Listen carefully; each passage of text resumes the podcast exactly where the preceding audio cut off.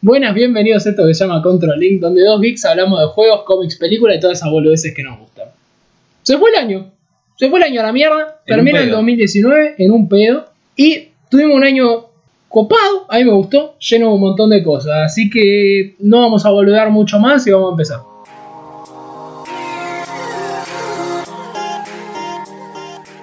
Bueno, antes de arrancar quiero hacer un recordatorio que hoy, por lo menos cuando estamos grabando, 27 de diciembre de 2019, se cumplen tres años desde que nuestra querida Carrie Fisher dejó este mundo para hacerse una con la fuerza.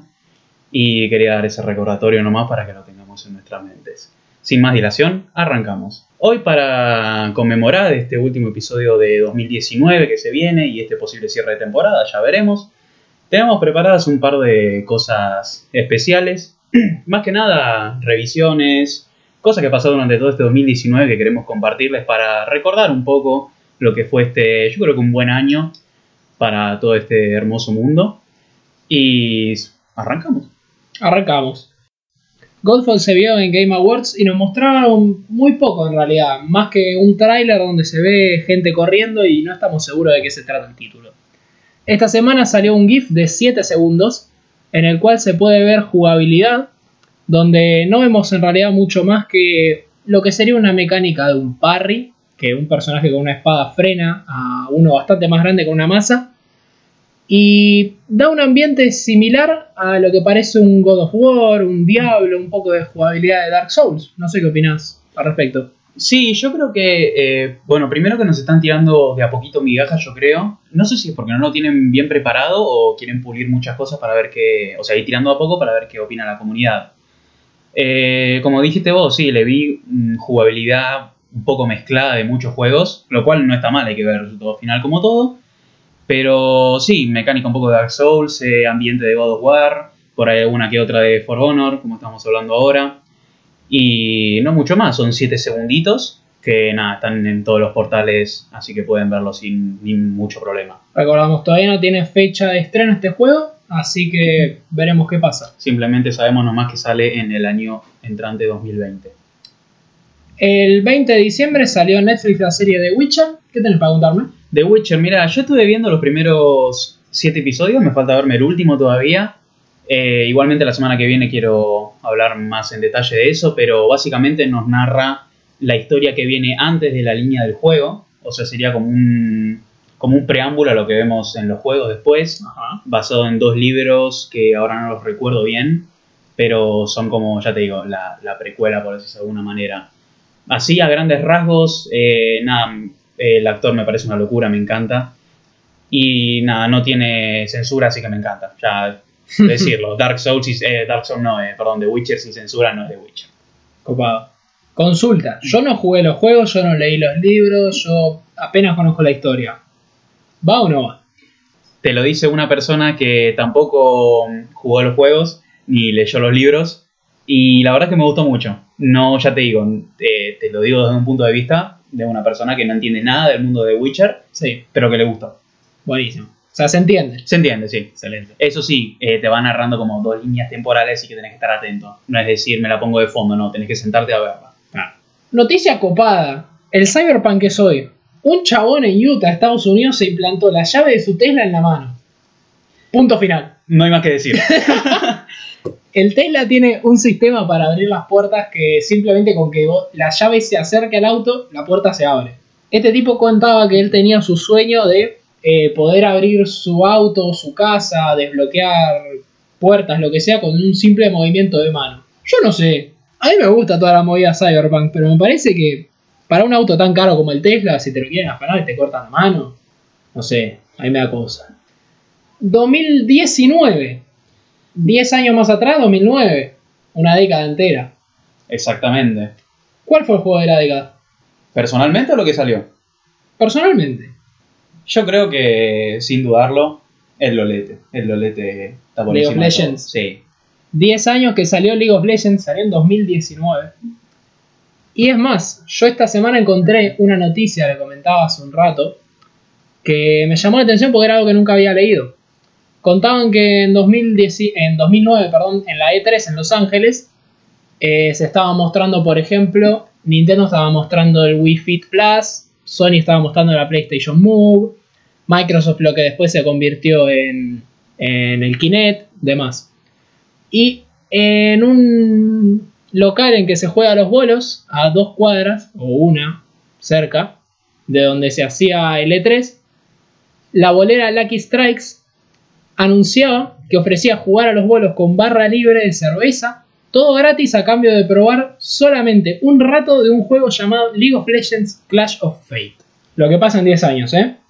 Este año se convirtió, el mundial tuvo 44 millones de vistas y se convirtió en récord mundial sobre vistas en un eSport. Sobre todo también hay que aclarar que también se llevó el premio al mejor evento deportivo, mejor equipo eh, y una- unos pares más que lo hablamos en el episodio pasado. Es verdad. O sea, si en estos 10 años algo así no se lleva el premio a la década, No sé qué lo hace. ¿qué fue lo mejor y lo peor del año? Lo mejor y lo peor del año. Hay que aclarar, esto es completamente subjetivo, son todas opiniones personales. Ayer estábamos hablando y decíamos, bueno, vamos a traer tres cositas que nos gustaron, tres cositas que no, y tres cositas que esperamos para el año que viene. Yo fui un paso más adelante. Uh, uh. Y preparé algo especial que va más por categorías, porque, por ejemplo, no puedo enumerar tres cosas que me gustaron incluyendo a todo, porque son cosas muy distintas, no es lo mismo decir, ah, me gustó tal juego y es lo mejor del año, que me gustó tal película y fue lo mejor del año. Entonces lo que hice fue dividirlo en eventos, en juegos, en películas y en series. Sería como mi top de lo que más me gustó. No hay, de los que voy a nombrar, no es que digo, bueno, este fue el mejor y este fue el peor para mí, sino que son nada, cosas que me gustaron y punto. Recordamos, ¿no? Son simplemente opiniones subjetivas. Ustedes tienen sus propias opiniones, las cuales nos Podemos invitamos escuchar, nos pueden compartir por Instagram. y podemos escucharlas tranquilamente y armar un lindo debate. Bueno, eh, personalmente, en la categoría eventos, que así la, la nombré, destaco el L10 en Latam, que fue el evento en octubre del 2019 al cual nos invitaron y tuvimos la suerte justamente de, de asistir. Yo creo que fue un, un lindo, un lindo momento, el cual eh, destaco por sobre todos. Fue un buen ambiente y sobre todo fue todo gratis. Más Eh, importante. Lo más importante Comimos. comimos. Bueno, pasando más a... mm, Nada, como eventos tenía eso solo, pero como para pasando juegos, quiero destacar uno por sobre el resto, que fue Ace Combat 7 Skies and Now, que salió en febrero del 2019. La pensé porque no, no pensé que había salido el año pasado y me quedó la duda. Yo también, hay un montón de juegos que salieron más temprano este año y que parecen opacados por los nuevos y decís, pero esto no salió el año pasado. Claro, ¿cómo pasa el tiempo? Nada, para destacar es que tiene un excelente motor gráfico. eh, si vieron o si conocen la serie de Ace Combat, ya lo, van a, ya lo van a conocer de que siempre se categorizó por tener un muy buen motor gráfico y esta no es la excepción. Algo para destacar, bueno, como todo lo nuevo que fue muy caro, eh, por lo menos para mí. Todavía no me lo pude permitir, pero vamos a ver si en estas ofertas navideñas sale algo bonito. El precio sin descuentos es de 2 luquitas, 2.000 pesos argentinos, que no lo voy a pasar a dólares porque no me da el cerebro en estos momentos. Viene el impuesto. Exacto. Y también eh, fue una especie de reseteo a la historia de Ace Combat, porque como todo juego tiene una historia de atrás, no sé si vos la conocés, Bruno. No, para nada. No, bueno, no te la voy a contar porque es un quilombo. Bueno, gracias. Y bueno, Brunito, ¿cuál fue tu juego del año, por decirlo de alguna manera? ¿Cuál que más te gustó? Mm, Para mí el juego, no sé si juego del año, porque juego del año, a ver, como premio así oficial se lo llevó Sekiro. Si tuvieses un eh, Brunitos Game Awards, ¿cuál hubiese sido tu juego del año? Brunitos Game Awards. Uff. A ver, porque a mí me hubiese gustado, hubiera premiado muchos juegos, me hubieran dicho, eh, pero ese juego salió hace tres años, es una mierda, no sé qué. Pero bueno. Eh, no, para mí un juego que la verdad se la ganó este año, y lo dije creo que la semana pasada, y lo habré dicho el anterior, y me dirán, che, sos un pesado, sos un fan, es Apex. Uh, sos re pesado con Apex, no sé qué, seguro te encanta el Apex y por eso... No jugué una puta partida de Apex. Pero yo voy a volver a decir lo mismo que dije hace dos semanas. Si un juego sobrepasa dos meses a los dos que venían como punteros en visitas, en jugadores por día, en descargas, en todo lo que quieras, lo supera durante dos meses, algo importante es. Apex le rompió la cabeza a League of Legends y a Fortnite durante dos meses y pico y siguen mostrando que tienen cosas nuevas que ofrecer. Así que para mí fue uno de los mejores juegos del año. Y lo otro que destaqué como algo que me gustó mucho este año fue un cómic que descubrí. No salió este año, salió en 2016, pero está ongoing, o sea, siguen sacando episodios. Es Deadly Class. No lo conocía. Ya digo, no es nuevo, tiene 42, 43 capítulos.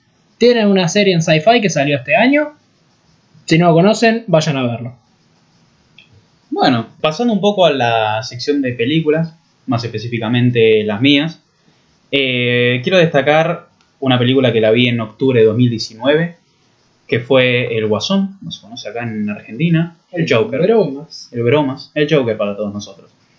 Eh, nada, quiero destacar mm, que tiene un muy buen trabajo de ambientación. Sinceramente me sentí que estaba en Ciudad Gótica, una cosa de locos. Eh, el actor, eh, Joaquín Phoenix, es una locura. Me encanta el chabón, le queda muy bien el papel. Creo que hicieron un buen acierto en elegirlo.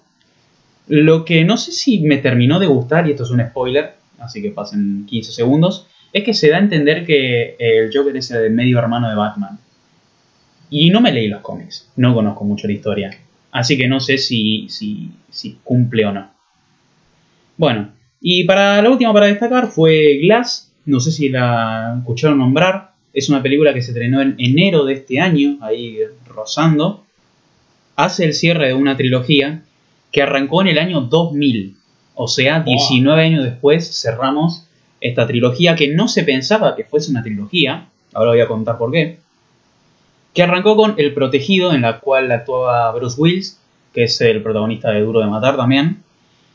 Como dije, no estaba pensado en una trilogía, sin embargo, salió una película en 2016 que fue Fragmentado, muy buena película, muy recomendada por cierto, en el cual se dio a entender que era una secuela de mm, justamente esta, del Protegido. No, no sé cómo se llama en inglés, pero tiene otro nombre. eh, bueno, no importa. O sea, salió la primera en el 2000, la segunda en 2016. Exactamente. Uh. Y se dio a entender nada más que era una secuela por una escena post créditos que duraba, va, viste alguna escena post créditos, 7 8 Sí. segundos, que estaba Bruce Willis. O el, o el mejor Ah. dicho, el personaje de Bruce Willis En la escena post en la escena post créditos. Y ahí fue recién se dio a entender justamente que era una secuela. Y posteriormente, en el año 2019, como dije, salió Glass, que fue como el cierre de toda esta trilogía, que nada, me gustó mucho y es para destacar. Más allá de que 19 años esperando, si te quedaste con ganas de fragmentado, amigo, te compadezco, ¿qué querés que te diga? Bueno, ya para ir finalizando esta parte de opiniones y nada, reviews de lo que más nos gustó, o por lo menos me gustaron a mí, ya que Brunito no tiene películas. Eh, quiero destacar una serie que ya hablé de ella en el primer capítulo de este podcast, que fue El Mandaloriano de Mandalorian, la cual tuvo su primer episodio el 12 de noviembre de este año. Y justamente hoy, viernes 27, se estrena el último episodio, así que muchachos Así vayan que a cortamos y te lo vas a mirar. Así que cortamos ahora lo, y lo voy a mirar. Nada que decir de Mandalorian, ya hablamos un capítulo entero. Si no lo vieron, no sé qué están haciendo acá, así que vayan a, a escucharlo. Bueno, Brunito, vamos a una parte que creo que vamos, no sé si tener discordia, pero creo que nos vamos a caer un poco a palo. Ah, Como dijimos, pasaron las cosas que nos gustaron. Sí, Ahora viene la vuelta a la tortilla, la parte que está toda quemada y que nadie quiere. no. Las cosas que no nos A mí me gusta la parte quemadita. Cállate la boca. Bueno, Bueno, creo que en esto vamos a coincidir los dos, en el cual el evento que menos nos gustó, pero ahora voy a aclarar unas cositas, fue de la Argentina Game Show, sí. pero no porque el evento fuese malo. ¿Por qué fue malo, Bruno, este evento? No fue malo el evento. No nos gustó. Encontramos fallas en la organización. Punto. El evento tenía cosas que ofrecer. Tenía, si vos querías ir a jugar, podías ir a jugar. Si querías ir a comprar, podías ir a comprar. Si querías ir a tomar un mate, podías ir a tomar un mate, como hicimos nosotros. Si querías ir a lo que sea, tenías cosas para ver. Sí es verdad que está enfocada a... Había ciertas áreas que estaban enfocadas a cierto público y había otras áreas enfocadas a otro. Hay partes con las que vos podés coincidir mejor que con otras, como en todos lados. Claro, el problema que yo le, que, que le encontramos fue que estaba mal, eh, es una oración muy linda, que estaba mal sectorizado el evento. Porque encontramos con que en todos los puestos o stands de las empresas, nada, estaba MD, Gigabyte, eh, MSI. Nintendo inclusive, bueno, había una banda de, de marcas y empresas, pero todas tenían lo mismo. Todas se enfocaban en eh, CSGO, LOL, CSGO, Fortnite Fortnite. y alguna que otra PUBG. pero las puedo contar con los dedos de una mano y me sobran muchos dedos. Yo entiendo que igual estos eventos, más que nada, la- los stands de las empresas, por ejemplo, si yo soy AMD y pongo mi stand en la Game Show, digo, buenísimo, lo que yo estoy buscando es mostrar mis equipos, mostrar mi hardware, demostrar la potencia que tienen y con esto ganarme clientes. Claro, si Juancito juega en su casa a Rainbow Six, Juancito quiere venir hoy al evento, probar Rainbow Six con mi AMD y decir, ¡fuah! Esta AMD está increíble, me la llevo a casa.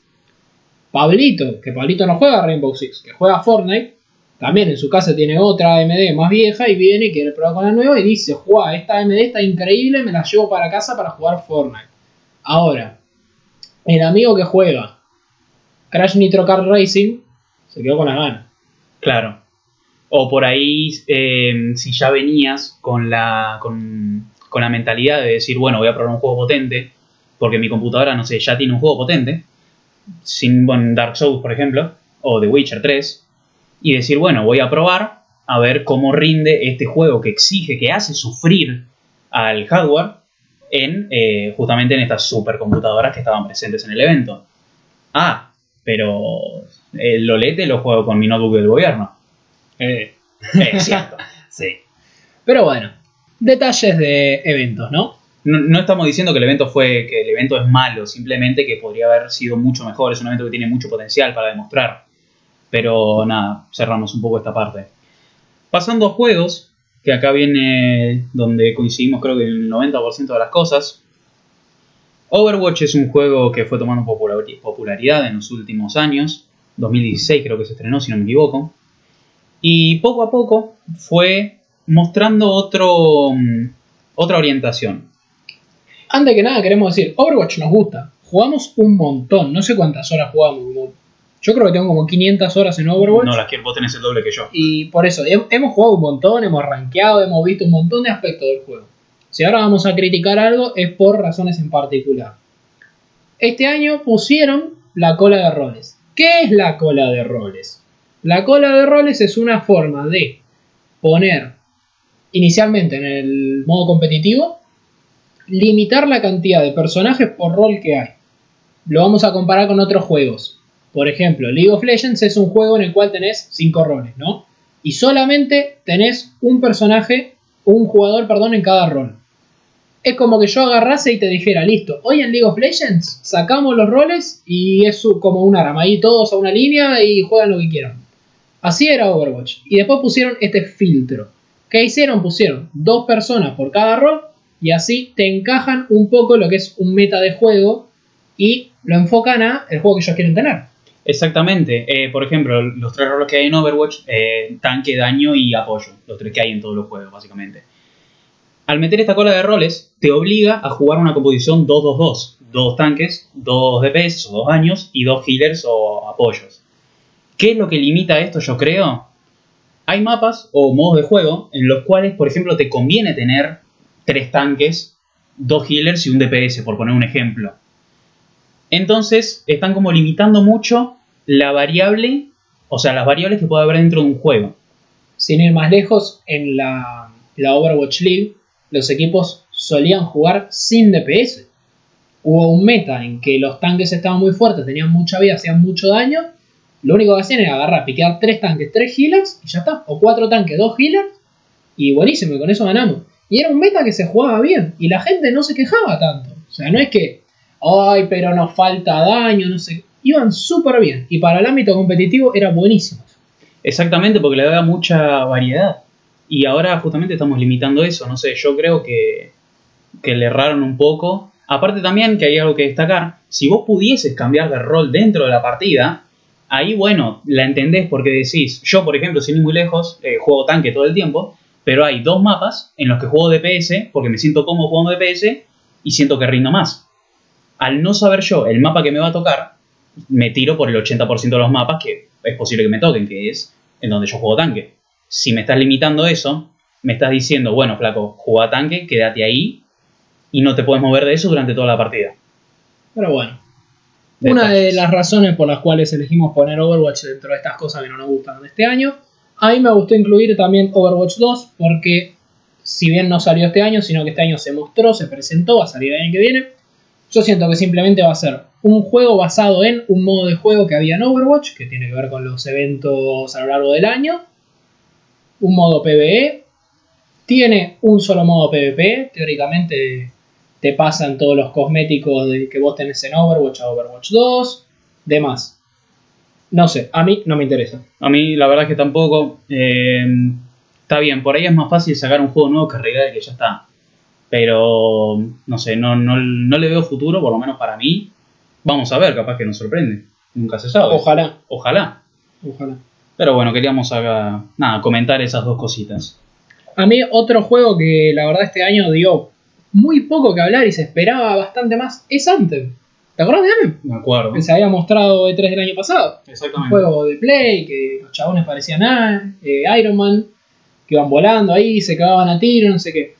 Bueno, nada, se mostró, se jugó 20 minutos, dijeron, che, este juego anda como el orto, este juego no me gusta, fue una basura, se llevó notas de 3, creería, 3 sobre 10, ya lo dijeron todo. Y por último, les tengo mi opinión personal de las cuales para mí fueron las tres peores películas del año. Quiero aclarar de vuelta que esto es una opinión subjetiva, por ahí a otros les parece una maravilla, pero a mí personalmente no me gustaron para nada y voy a explicar por qué claramente. Antes que empiece, quiero aclarar, conste, yo no estoy hablando de películas porque vi muy pocas. No que después me dicen, ah, pero vos no hablas nada. No vi películas. Listo. Termina esta aclaración, vamos a empezar. Quiero empezar por It capítulo 2 y van a decir, ah, pero fue la secuela de una, de una película que fue buena. Sí, el, el capítulo 1 fue bueno. Pero yo que me leí más o menos el libro, más o menos no me leí el libro, tiene muchas carencias en el sentido de que no es posible, desde mi punto de vista, adaptar un libro de 1800 hojas y reducirlo a dos películas. ¿Por qué? Son demasiados detalles, demasiados argumentos. Las películas, las películas, perdón, se plantearon de forma distinta a lo que es el libro, porque los que leyeron el libro lo sabrán, van mezclando las líneas temporales y no es que decís, bueno, eh, a partir de esta parte pasaron 20 años y vemos toda la vida adulta de los chabones. No, van mezclando todas las partes, el libro, y me parece un, o sea, una manera linda de, de leerlo, pero es complicado adaptarlo, eso hay que reconocerlo. Yo creo que se la jugaron mucho y no sé qué pensás vos, pero yo creo que es po- muy poco probable que una película que se base en un libro de 1800 hojas haga bien. Siempre es difícil adaptar un libro a una película. Lo vimos en un montón de situaciones. No sé, películas que se me, eh, libros perdón, que se me ocurren ahora, qué sé yo, Narnia, Los Juegos del Hambre, Harry Potter. eh, hay un montón que sabemos que es difícil adaptar un libro a un- una película. Y es importante para mí destacar que en esta película encima estuvo involucrado eh, el autor del libro. O Exactamente. sea, tenés un punto de vista desde quien tuvo la idea en su cabeza para ayudarte a realizar todo esto. que Stephen King hizo un cameo tomando mate Lo viste con un mate en independiente. un mate independiente, que nada, fue muy gracioso. Eh, bueno, y mm, otras dos películas que van dentro de este ranking de cosas que no me gustaron fueron Men in Black International, no, no, no me acuerdo la fecha, y Rápidos y Furiosos, Hobbs and Shaw. Y con esto quiero hablar dos cosas que están relacionadas, que perdón, quiero hablar una cosa que están relacionadas con las dos películas. Dejen las sagas originales en paz. Por Dios. Eh, Rápidos y Furiosos debió haber terminado en la sexta entrega. Se murió Paul Walker. Déjenlo en paz. Ya está. La, mm, como dije, tendría que haber terminado en la sexta entrega. Me pareció un final hermoso para culminar Le una hicieron serie. un homenaje re bonito a Paul Walker. Cuando está con Vin Diesel y se separan los dos caminos, me pareció. Yo creía personalmente que ahí le iban a dejar. Lo tengo que decir, lloré en esa parte de la película. Fue muy linda. La vi en el cine. Y yo, nada, dejen las películas como están, muchachos. Ahora el año que viene va a sacar la novena entrega, octava de Rápidos y Furiosos. Otra. Posta. Y ya en la séptima, que sí, en la séptima, que fue la última dentro de la línea principal, dijeron no, que mm, digo, el argumento que usaron para sacar a Paul Walker fue no, vamos a dejarlos en paz con su familia. Ese fue todo el argumento que dieron para justificar la, que el actor Sí, no, sí, no estaba más. Que falleció. Estaba a tres metros bajo tierra el pobre. Bueno, eh, la verdad bastante fuerte todo esto que estamos tirando. sea, le estamos dando con un palo a algunas empresas. Vamos a terminar con esto de los feos de este año. Y, Y vamos, vamos, a ver qué nos depara el año que viene. ¿Te parece? me parece muy hermoso. ¿Qué esperás del año que viene? Dos, tres cositas que te llamen la atención, Dos, que digas, tengo muchas ganas de ver esto. Te voy a nombrar tres. La primera es la Comic Con. ¿Por qué? Porque me quedé con ganas este año. Tenés razón. Fuimos a la Game Show, nos colgamos en ir a la de diciembre, a la Comic Con, y primero quiero arrancar el año con eso. Mayo, Comic Con. No, Ah. sé, no sé cuál de los días, pero bueno, no importa. Estamos hoy. Y en cuanto a juegos se refiere, porque nada, película y serie no se puede hablar mucho. Y como juegos espero el Age of Empires 4, la cuarta entrega que vuelve después de no sé cuántos años, Sí es. con nada, ya sabemos los gráficos 2000 2020. Se pusieron las pilas de Age of Empires. Se ¿eh? pusieron Hicieron las- el remake del 2. Hicieron remake del 2, van a sacar el 4. Mm. Yo le tengo mucha fe y tengo unas ansias de jugarlo más si ya jugaron el 2, que yo creo que fue el mejor. Decir lo que quieras. Juegazo. Y como último juego, uno que no se conoce mucho, que es el Chernobylite, que es una especie de aventura en Chernobyl, así, que transcurre 13 días después del desastre nuclear. Contá cómo vino la situación. Llegó hoy Rodrigo y me dice, ya sé a qué vamos a jugar. Chernobylite. No, no dije más, y Bruno se me quedó como... ¿Qué? ¿Qué? Le dije que vamos a jugar de Spores. Claro. No, no, Chernobylite me dice. Cambio la Escucha, apuesta. escucha lo que es Chernobylite. Chernobylite, bueno, ya dije, es un juego que trata 13 años, 13 años, no, perdón, 13 días más o menos después de la, del desastre que pasó en Chernobyl en el 83, creo que todos saben lo que pasa. Y nos se mete en, esta, en este juego de supervivencia de terror, como de Forest, que tenés que ir buscando cosas, ir descubriendo, guacho, qué pasó acá, Como de Forest. como de Forest. Encarnamos a uno de los, si no me equivoco, si no leí mal, a uno de los liquidadores, Como si algunos conocen, no, el liquidador no fue de Forest. Si nada, si conocen la historia de Chernobyl van a saber de qué hablo cuando digo los liquidadores. Y nos meten en esta, en esta en este bosque que está nada, en las afueras de Chernobyl. Y tenemos que nada, ir investigando, decir, guacho, qué pasó acá, porque está todo hecho mierda, bla bla bla bla. Nos encontramos con criaturas, flashes temporales y cosas nazis de esas que solo pasan en Chernobyl. Como el de Forest. Y quería cerrar mi, las tres cosas que espero de este 2020 con eso. Brunito, para vos, ¿qué es lo que más esperas de 2020? Ya sabemos cuál es uno, así que sorprendenos con, con las otras dos, aunque sea, ¿no? No. Espero Cyberpunk muy, muy fuerte. Ya lo compré. Quiero jugar Cyberpunk. Nadie se lo esperaba esa, ¿eh? Ah, no, no. Lo único que quiero de Cyberpunk, no pido mucho. Solo quiero que sea el mejor juego del mundo. Nada más. Lo único que quiero es el mejor juego de la historia. Nada, tranqui. Nada más. Tranqui. nada más, sí. Bueno, cortito. Cyberpunk 2077 y el remake de Final Fantasy VII. Que vimos este año, ya hablamos también de eso. Jugabilidad, trailer, pim pum pam, está bárbaro. Muchas ganas de jugarlo. Jugué al 7, está copado. Y para ir más o menos cerrando, tenemos una lista de próximos juegos que salen este 2020. Algunos con fecha, algunos no. Algunos se sabe poco, otros no. Algunos tienen posibilidad de que nada, salgan en otra fecha, pero más o menos para ver qué nos depara este 2020 en cuanto a juegos se refiere. Ahora sí, eh, fuera de opinión personal, esta es la lista. Anda contando. A ver. Uno, Enero, Dragon Ball Z Kakarot. dos, Febrero, Ori and the Wild Wisps. tres, Darksiders Genesis, también es febrero. cuatro, Marzo, Final Fantasy VII Remake. cinco. Marzo, Neo 2. Vamos con el seis. Marzo, Animal Crossing New Horizons. Siete. Marzo, Doom Eternal. Creo que sigue el ocho. Abril, Resident Evil 3 Remake. Nueve. Abril, Cyberpunk 2077. 77. No, mentira, 10. Mayo, Marvel's Avengers. 11. Mayo, The Last of Us Parte 2. 13. Bueno, juegos sin fecha. Ghost of Tsushima. 14. Star Citizen. 15. Dying Light 2. 16. Elden Ring. 17. Diablo 4. 18. Watch Dogs Legion. 19. Godfall. 20. Age of Empires 4. 21. Half-Life Alyx. Aviso, es el VR, no es Half-Life 3. Ojalá. Ajá, alguna, algún día va a venir. No importa. Halo Infinite. 20. Hytale. 21. H- eh, Warcraft 3 Reforged. Es un remaster de Warcraft 3. 22. Baldur's Gate 3. 23. Legends of Runeterra. 24. eh, League of Legends Wild Rift. 25. Minecraft Dungeons. 26. Rainbow Six Quarantine. Tengo muchas ganas de ese. 27. Roller Champions. Hermoso. 28. System Shock Remaster. No sé dónde nos perdimos, eran 30 porque los conté antes. Son todos juegos increíbles. No tienen fecha, como dijimos. Algunos, otros sí. Así que vayan ahorrando porque se viene un año. Se viene un año para tirar la billetera por la ventana. Cancelen vacaciones, cancelen estudios, lo que sea. Actualicen la PC, muchachos, porque se viene un año para disfrutar. Se viene el 2020. Y bueno, el episodio más largo. También había mucho de qué hablar. Para Pero- cerrar el año. Para cerrar el año, sí. Bueno, ¿algo más que quiera decir? Yo estoy como forma. Bueno, eh, como siempre, las redes sociales van a encontrarlas en la descripción. Recuerden que tenemos canal de Twitch. En la semana seguramente vamos a empezar a hacer directos de juegos, de lo que sea. Vamos a estar subiendo seguramente una lista, por si no tienen ganas de, le- de leerla después de los juegos que van a salir en el 2020. Brunito se va a encargar de eso, yo le tiro la pelota ya, Hijo de puta. que se encargue él. Eh, nada, les agradecemos por haber compartido estos minutos con nosotros. Que tengan un buen fin de año, unas felices fiestas. Disfrútenlas mucho.